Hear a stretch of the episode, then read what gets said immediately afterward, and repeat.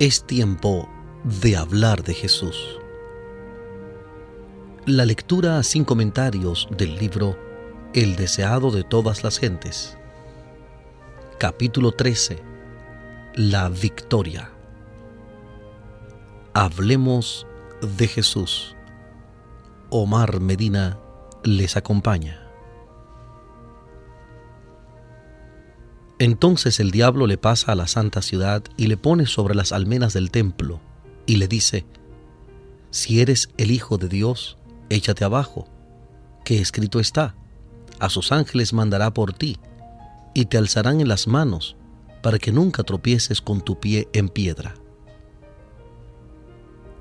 Satanás supone ahora que ha hecho frente a Jesús en su propio terreno el astuto enemigo le presenta palabras procedentes de la boca de Dios. Se da todavía por un ángel de luz y evidencia conocer las escrituras y comprender su significado. Como Jesús empleó antes la palabra de Dios para sostener su fe, el tentador la usa ahora para apoyar su engaño. Pretende haber estado tan solo probando la fidelidad de Jesús y elogia su firmeza como el Salvador había manifestado confianza en Dios, Satanás le insta a dar otra prueba de su fe. Pero otra vez la tentación va precedida de la insinuación de desconfianza, si eres hijo de Dios. Cristo se sintió tentado a contestar el sí, pero se abstuvo de la menor aceptación de la duda. No podía hacer peligrar su vida a fin de dar pruebas a Satanás. El tentador pensaba aprovecharse de la humanidad de Cristo e incitarle a la presunción. Pero aunque Satanás puede instar, no puede obligar a pecar. Dijo pues a Jesús, échate abajo, sabiendo que no podía arrojarle porque Dios se interpondría para librarle, ni podía Satanás obligar a Jesús a arrojarse. A menos que Cristo cediese a la tentación, no podía ser vencido ni aun todo el poder de la tierra o del infierno podía obligarle a apartarse en un ápice de la voluntad de su Padre. El tentador no puede nunca obligarnos a hacer lo malo, no puede dominar nuestra mente a menos que la entreguemos a su dirección. La voluntad debe consentir y la fe abandonar su confianza en Cristo, antes que Satanás pueda ejercer su poder sobre nosotros pero todo deseo pecaminoso que acariciamos le da un punto de apoyo. Todo detalle en que dejamos de alcanzar la norma divina es una puerta abierta por la cual Él puede entrar para tentarnos y destruirnos. Y todo fracaso o derrota de nuestra parte le da ocasión de vituperar a Cristo. Cuando Satanás citó la promesa, a sus ángeles mandará por ti, omitió las palabras, que te guarden en todos tus caminos. Es decir, en todos los caminos que Dios haya elegido. Jesús se negó a salir de la senda de la obediencia. Aunque manifestaba perfecta confianza en su Padre, no quería colocarse sin que le fuera ordenado en una posición que justificare la intervención de su Padre para salvarle de la muerte. No quería obligar a la providencia a acudir en su auxilio y dejar al hombre un ejemplo de confianza y sumisión. Jesús declaró a Satanás, escrito está además, no tentarás al Señor tu Dios. Estas palabras fueron dirigidas por Moisés a los hijos de Israel cuando tenían sed en el desierto y exigieron que Moisés les diese agua, exclamando, ¿está pues Jehová entre nosotros o no? Éxodo 17:7 Dios había obrado maravillosamente en favor suyo, sin embargo, al verse en dificultades, dudaron de él y exigieron pruebas de que estaba con ellos. En su incredulidad trataron de probarle.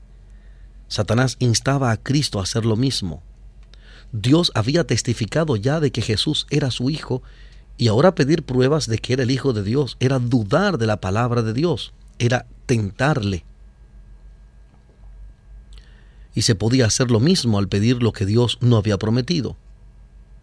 Era manifestar desconfianza, en realidad tentarle. No debemos presentar nuestras peticiones a Dios para probar si cumplirá su palabra, sino porque Él la cumplirá. no para probar que nos ama, sino porque Él nos ama. Sin fe es imposible agradar a Dios, porque es menester que el que a Dios se allega crea que le hay y que es galardonador de los que le buscan. Hebreos capítulo 11, versículo 6. Hebreos 11, 6. Pero la fe no va en ningún sentido unida a la presunción. Solo el que tenga verdadera fe se halla seguro contra la presunción, porque la presunción es la falsificación satánica de la fe. La fe se aferra a las promesas de Dios y produce la obediencia. La presunción también se aferra a las promesas, pero las usa como Satanás para disculpar la transgresión. La fe habría inducido a nuestros primeros padres a confiar en el amor de Dios y a obedecer sus mandamientos. La presunción los indujo a transgredir su ley, creyendo que su gran amor los salvaría de las consecuencias de su pecado.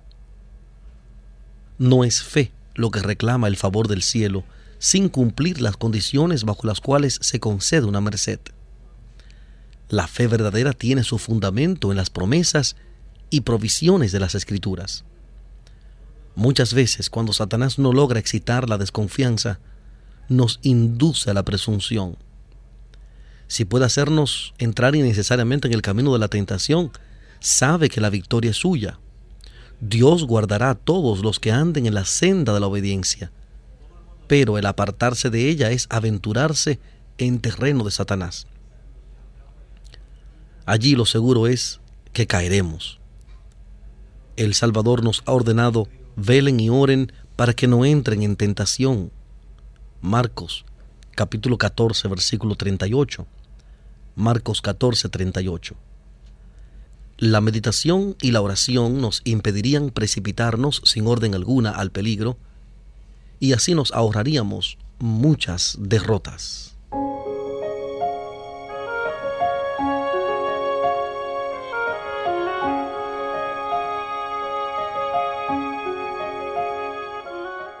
Estamos presentando la lectura sin comentarios del capítulo 13 del libro El deseado de todas las gentes. Capítulo 13. La victoria. En Hablemos de Jesús.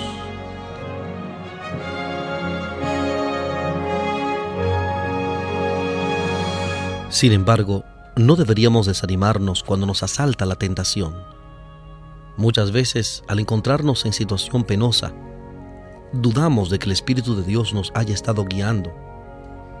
Pero fue la dirección del Espíritu la que llevó a Jesús al desierto para ser tentado por Satanás. Cuando Dios nos somete a una prueba, tiene un fin que lograr para nuestro bien. Jesús no confió presuntuosamente en las promesas de Dios, yendo a la tentación sin recibir la orden, ni se entregó a la desesperación cuando la tentación le sobrevino, ni debemos hacerlo nosotros. Fiel es Dios, que no os dejará ser tentados más de lo que podéis llevar, antes dará también juntamente con la tentación la salida, para que podáis aguantar. Él dice, sacrifica a Dios alabanza y paga tus votos al Altísimo, e invócame en el día de la angustia. Te libraré y tú me honrarás estas declaraciones en 1 de Corintios capítulo 10 versículo 13, 1 de Corintios 10 13 y el Salmo 50 versículos 14 y 15. Salmo 50, 14 y 15. Jesús salió victorioso de la segunda tentación y luego Satanás se le manifestó en su verdadero carácter. Pero no se le apareció como un odioso monstruo de pezuñas hendidas y alas de murciélago. Era un poderoso ángel, aunque caído, se declaró jefe de la rebelión y Dios de este mundo. Colocando a Jesús sobre una alta montaña, hizo desfilar delante de él en vista panorámica todos los reinos del mundo en toda su gloria. La luz del sol hería ciudades llenas de templos, palacios de mármol, campos feraces y viñedos cargados de frutos. Los rastros del mal estaban ocultos. Los ojos de Jesús hasta poco tiempo antes afectados por una visión de lobreguez y desolación, contemplaban ahora una escena de insuperable belleza y prosperidad. Entonces se oyó la voz del tentador, a ti te daré toda esta potestad y la gloria de ellos, porque a mí me es entregada, y a quien quiero la doy. Pues si tú me adorares delante de mí, serán todos tuyos. La misión de Cristo podía cumplirse únicamente por medio de padecimientos. Le esperaba una vida de tristeza, penurias y conflicto, y una muerte ignominiosa. Debía llevar los pecados del mundo entero, debía soportar la separación del amor de su Padre. El tentador le ofrecía la entrega del poder que había usurpado.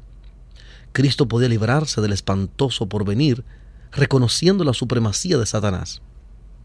Pero hacerlo hubiera sido renunciar a la victoria del gran conflicto.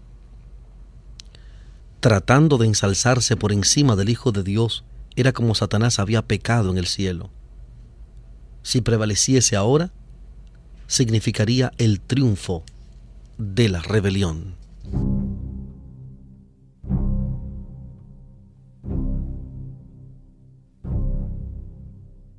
Estamos presentando la lectura sin comentarios del capítulo 13 del libro El deseado de todas las gentes. Capítulo 13. La victoria.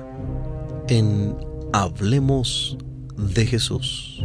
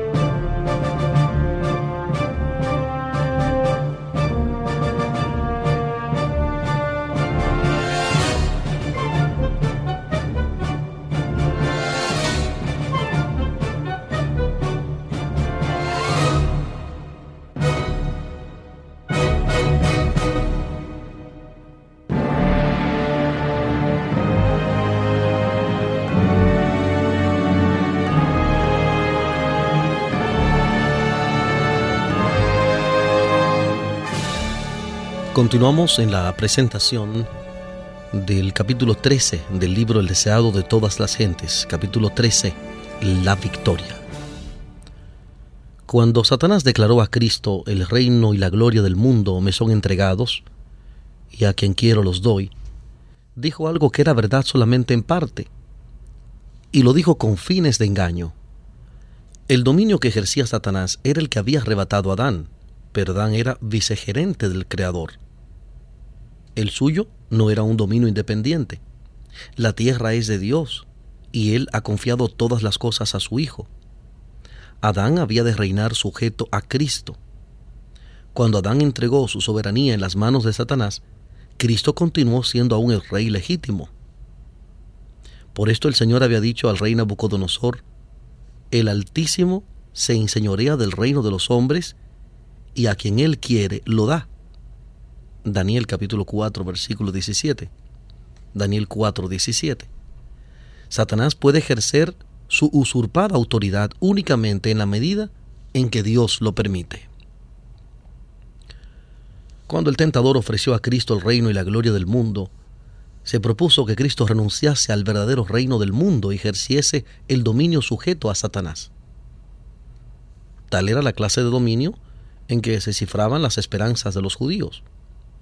Deseaban el reino de este mundo. Si Cristo hubiese consentido en ofrecerles semejante reino, le habrían recibido gustosamente. Pero la maldición del pecado, con toda su desgracia, pesaba sobre él. Cristo declaró al tentador, Vete, Satanás, que escrito está, al Señor tu Dios adorarás y a Él solo servirás. El que se había revelado en el cielo ofreció a Cristo los reinos de este mundo para comprar su homenaje a los principios del mal. Pero Cristo no quiso venderse. Había venido para establecer un reino de justicia y no quería abandonar sus propósitos. Satanás se acerca a los hombres con la misma tentación y tiene más éxito con ellos. Les ofrece el reino de este mundo a condición de que reconozcan su supremacía. Demanda que sacrifiquen su integridad, desprecien la conciencia, satisfagan su egoísmo. Cristo los invita a buscar primero el reino de Dios y su justicia. Pero Satanás anda a su lado y les dice, cualquiera sea la verdad acerca de la vida eterna, para tener éxito en este mundo, debes servirme. Tengo su bienestar en mis manos. Puedo darles riquezas, placeres, honores, felicidad. Oiga mi consejo. No se dejen arrastrar por nociones caprichosas de honradez o abnegación. Yo les prepararé el camino, y así multitudes son engañadas. Consienten en vivir para servirse a sí mismas, y Satanás queda satisfecho.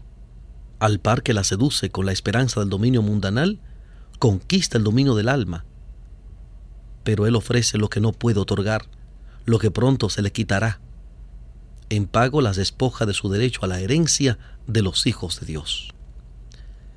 Satanás había puesto en duda que Jesús fuese el Hijo de Dios. En su sumaria despedida tuvo una prueba que no podía contradecir. La divinidad fulguró a través de la humanidad doliente. Satanás no tuvo poder para resistir la orden retorciéndose de humillación e ira, se vio obligado a retirarse de la presencia del Redentor del mundo.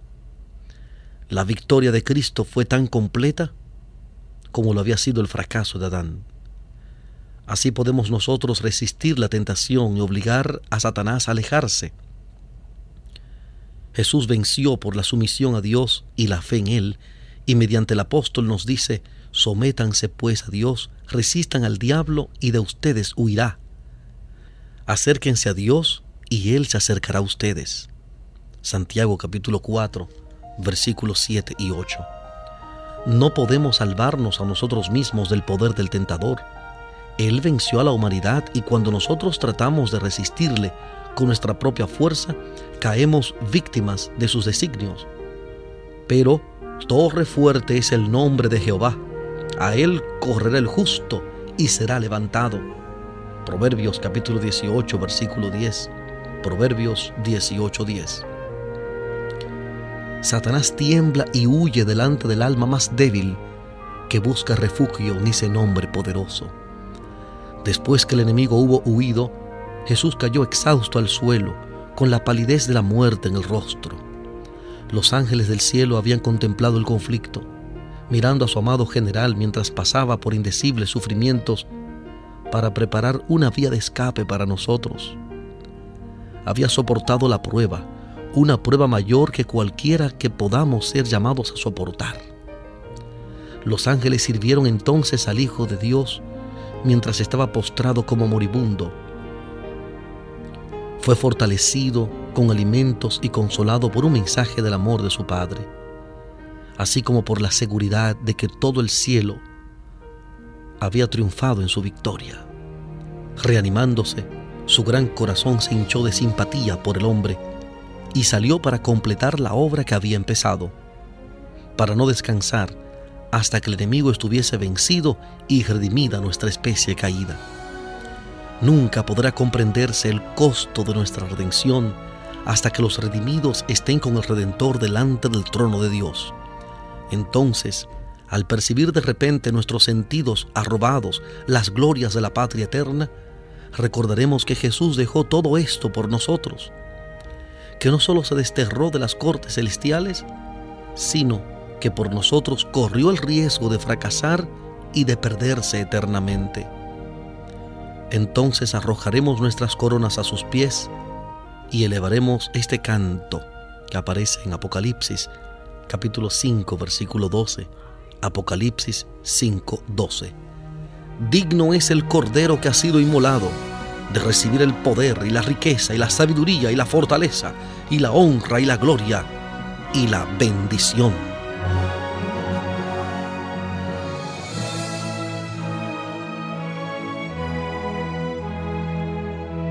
Hemos presentado la lectura del capítulo 13 del libro El deseado de todas las gentes capítulo 13, la victoria. Este capítulo está basado en el Evangelio según San Mateo capítulo 4, versículos 5 al 11. Mateo 4, 5 al 11. También Marcos capítulo 1, versículos 12 y 13. Marcos 1, 12 y 13 y Lucas capítulo 4, versículos 5 al 13. Lucas 4, 5 al 13. Hablemos de Jesús. Omar Medina les agradece la fina gentileza de la atención dispensada. Que Dios les bendiga.